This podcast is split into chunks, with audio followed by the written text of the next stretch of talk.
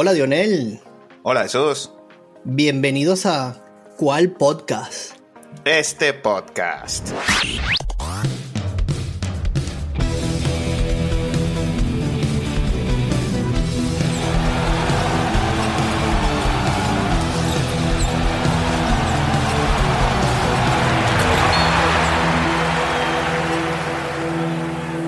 Mi hermano, la espera acabó en la NBA. Sí, señor, hay campeón. Los Denver Nuggets derrotan al Miami Heat en cinco juegos, 4 a 1. Sí, señor, se acabó la espera. La espera de 47 años, ¿ah? Sí, señor. Bastante tiempo para Denver, primera vez que, que lo consiguen. Escuchaba por ahí que también, si le sumaban algunos años de la ABA, eran cincuenta y tantos años sin un campeonato de la NBA o, un campeonato de baloncesto. Bueno, vale, con ese dúo dinámico era muy poco lo que podía hacer en ese último juego que estuve cerquita, contra todo pronóstico allí. Sí, señor, de verdad que Miami estuvo bastante cerca y curiosamente pierde el cuarto cuarto y no puede llevarse la victoria. En su fortaleza, cuando parecía que se iba a llevar esa sorpresita en Denver y volver a casa, el cuarto cuarto favoreció a Denver y se titularon, hermanas. Sí, señor. una primera parte para el olvido, de verdad, los dos jugaron como el antibaloncesto, como le llamo yo. Eh, costaba creer que hayan encestado uno de 15 en triples los Denver Nuggets. Yo decía, si en este momento no clavan estaca acá Miami, no lo van a poder hacer más nunca. Y así pasó. Hermano, pero lo habías dicho aquí cuando le dabas esa oportunidad a Miami y decías que Miami tenía que salir a comérselos, tenía que salir agresivo en el primer cuarto o la primera mitad y lo hizo Miami. Salió con todo. Y aprovechando estas fallas de Denver, que no, no metía uno de afuera, parecía que se les estaba dando el milagro.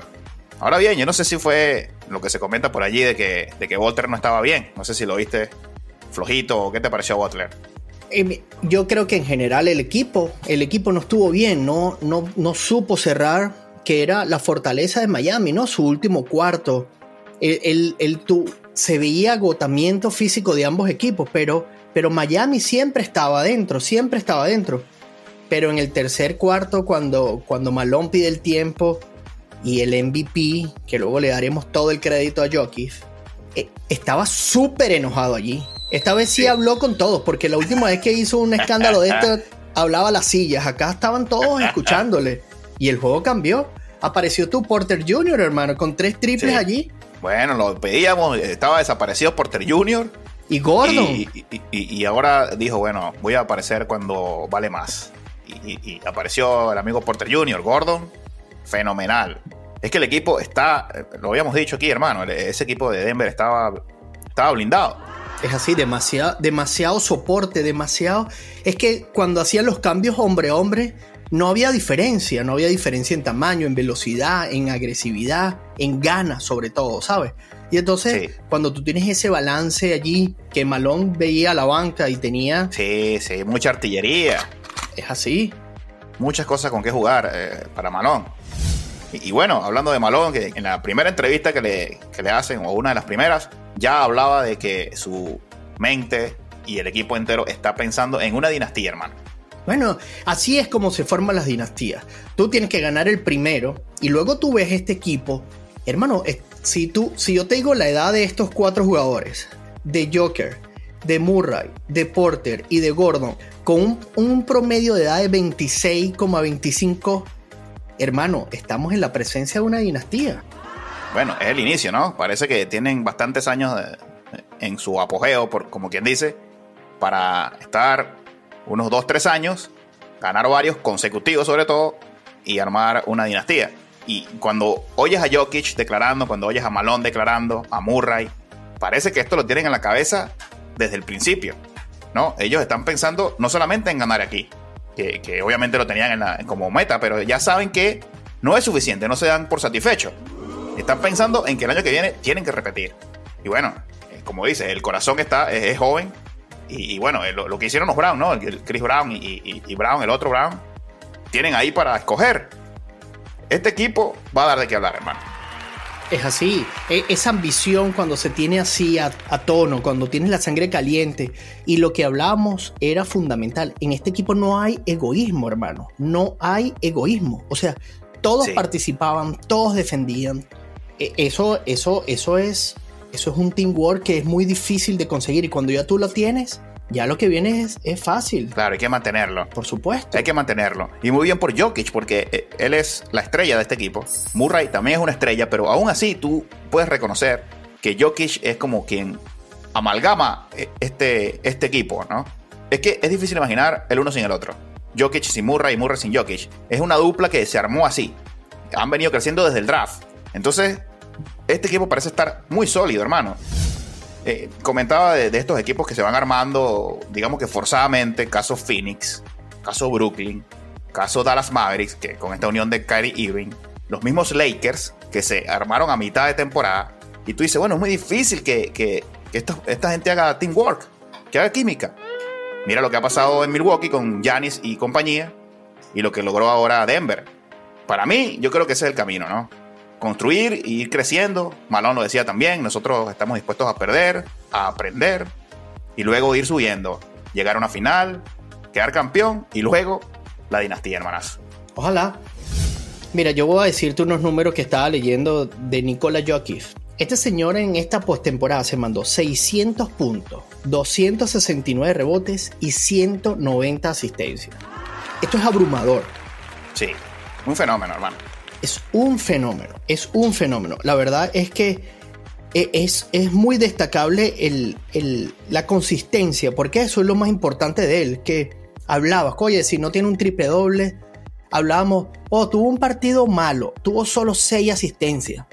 O sea, estamos tan acostumbrados a sus números tan grandes que un señor que mete 30 puntos, 10 rebotes y no hizo el triple doble, pero tuvo con seis asistencias bueno, vale, tenemos que revisar los números. partido flojo ahí, Tuviste flojito de pierna, esto no está bien aquí. Terminó promediando, lo pusimos en nuestra cuenta de Twitter, arroba cual piso podcast, que el señor terminó la postemporada con 30.2 puntos por partidos, 14 rebotes y 7,2 asistencias. Eh, tengo que recordarle a nuestro público oyente, este señor es el centro del equipo. Este no es el point guard, este no es es un, lanzador de triples que te puede generar fácilmente 30 puntos. Este es el centro natural del equipo.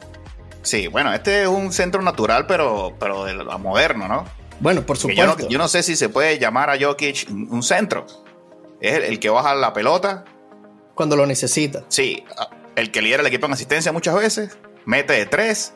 Eh, metió unos triples con paso de retirada increíble para su tamaño la mete desde la media cancha. Bueno, ¿cómo lo marcas, hermano? ¿Cómo marcas a este señor? Y Adebayo hizo una super final. Es así. Pero ¿cómo, pero ¿cómo lo detienes? ¿Será que es muy difícil para Miami? Y, es tiempo, es tiempo de reconocer un poco lo de Miami. Fíjate, nosotros hablamos en Miami, hay que volver a insistir. Miami entra en la repesca. Sí, señor. Este espectáculo que nos dio este equipo fue de corazón puro, de ganas. Aplausos de pie para ustedes porque eh, estuvieron a uno de forzar el sexto.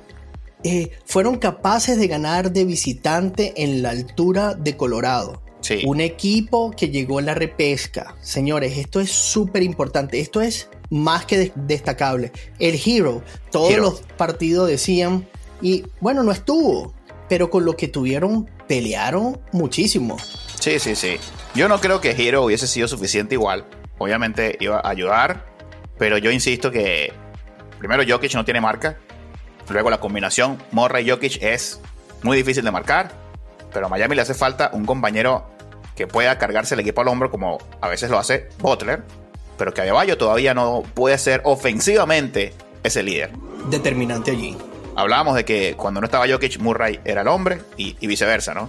Pero en Miami yo creo que falta esa otra pieza. Hero puede tener un partido de estos que, donde las mete todas de tres, pero yo no veo a Hero como esa segunda estrella o el número dos de Miami. Porque el número uno es otro, hermano. Hay que ver si pueden, si pueden reforzarse. Lo hablamos en, el podcast pasado. Hay que ver a quién pueden traer aquí. Eso, quiero preguntarte, ¿tienes algún nombre o que suene o que tú quisieras ver en ese equipo como para darle ese boost que necesita?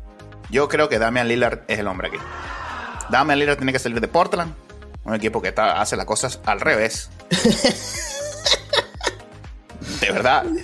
Eh, yo creo que, aquí debería ser Damian Lillard o Joel Embiid. No caería mal allí. Vamos a ver qué pasa. No me gustaría que se le vayan los ojos a Miami y traigan a Chris Paul. Porque Chris Paul parece que ya va a salir de Phoenix. No se sabe todavía, ¿no? Hay una esperanza de que se quede en Phoenix, pero parece que puede salir también. Y a lo mejor Miami puede decir, en vez de Lauri, el que necesitamos es a Chris Paul. No me gustaría ese cambio para Miami. Bueno, esa gerencia de verdad que tiene muy buen olfato, así que veremos. Yo no creo que se vayan a meter en piezas tan viejas. Uy. Bueno, es la verdad. Ellos necesitan, ellos necesitan volver. Han estado muy cerca. Hemos hablado de Miami en las últimas cinco finales. Han estado en estos playoffs determinantes.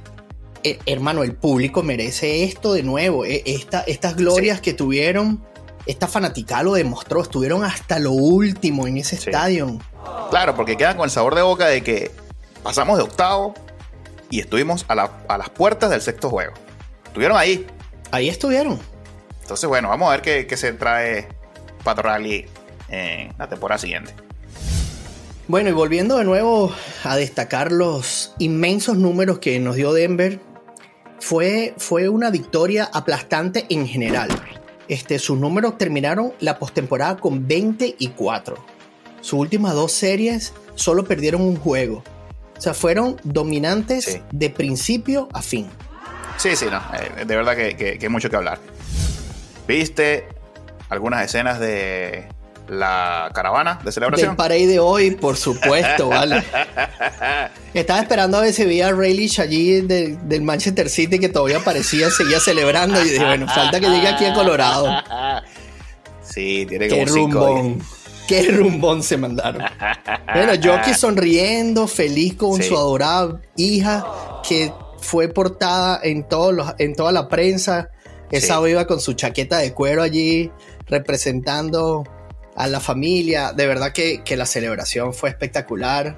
Sí. Y va a seguir. Bueno, bueno, por supuesto. Yo creo que de aquí se van a Las Vegas y continúan. Continúan, la agarran allá con, con los Vegas Knights.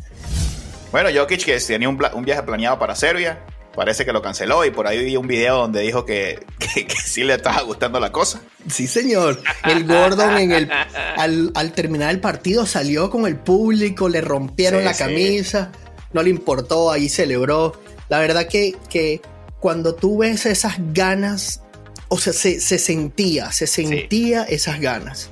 Así es, hermano. Bueno. Bueno, un, campeonato de la NBA no se gana todos los días, ¿no? Para nada. 47 años de espera que celebren por un buen rato. Sí, señor. Y vamos a ver, porque esto de la dinastía me gusta muchísimo. Oh, por supuesto, porque eso le pone picante a los demás equipos, porque nadie quiere Golden State va a ser uno de los primeros, no, dinastía, esa fue la que nosotros tuvimos, porque son las más recientes. Entonces, esto siempre, siempre deja así mucho que hablar porque pone picantico en el mercado. Sí, señor. Bueno, hermano, una temporada que yo la puedo resumir en de altibajos. Estuvimos, estuvimos aquí muy críticos con esto de el game time decision, load management, las lesiones, la, carga de trabajo, etcétera, etcétera. El tanking. El tanking. Hmm. Un juego de estrellas un poquito flojo también con esto del draft. Pero bueno, yo creo que merecido campeón Denver. El mejor baloncesto creo que lo jugaron ellos. Y bueno, no sé hermano, ¿qué, qué, te pareció esta temporada y qué esperas para la siguiente? Bueno, de eso hablamos y le dimos caña la temporada entera porque ya era hasta falta de respeto de muchos jugadores esta decisión de, administrarse y luego los momentos difíciles no, no, no funcionó esa administración de tiempo. Pero bueno, yo creo que ellos evaluarán sus cosas allí. Grande la NBA que ya tomó cartas en el asunto con el juego de las estrellas. Va a ser diferente y eso es muy importante. Y otra cosa que vuelvo a destacar, yo creo que por primera vez en años vamos a recordar el quién quedó segundo por primera vez. Porque e, esto que hizo Miami e, es súper destacable. Mira, de aquí en adelante van, van a comparar siempre cuando vayan esos equipos no favoritos, que no le den tipo de chance, van a llamar a este señor. Busquen aquí en su Wikipedia deportivo. Había un equipo que se llamaba Miami Heat y hizo esto, esto y esto y esto.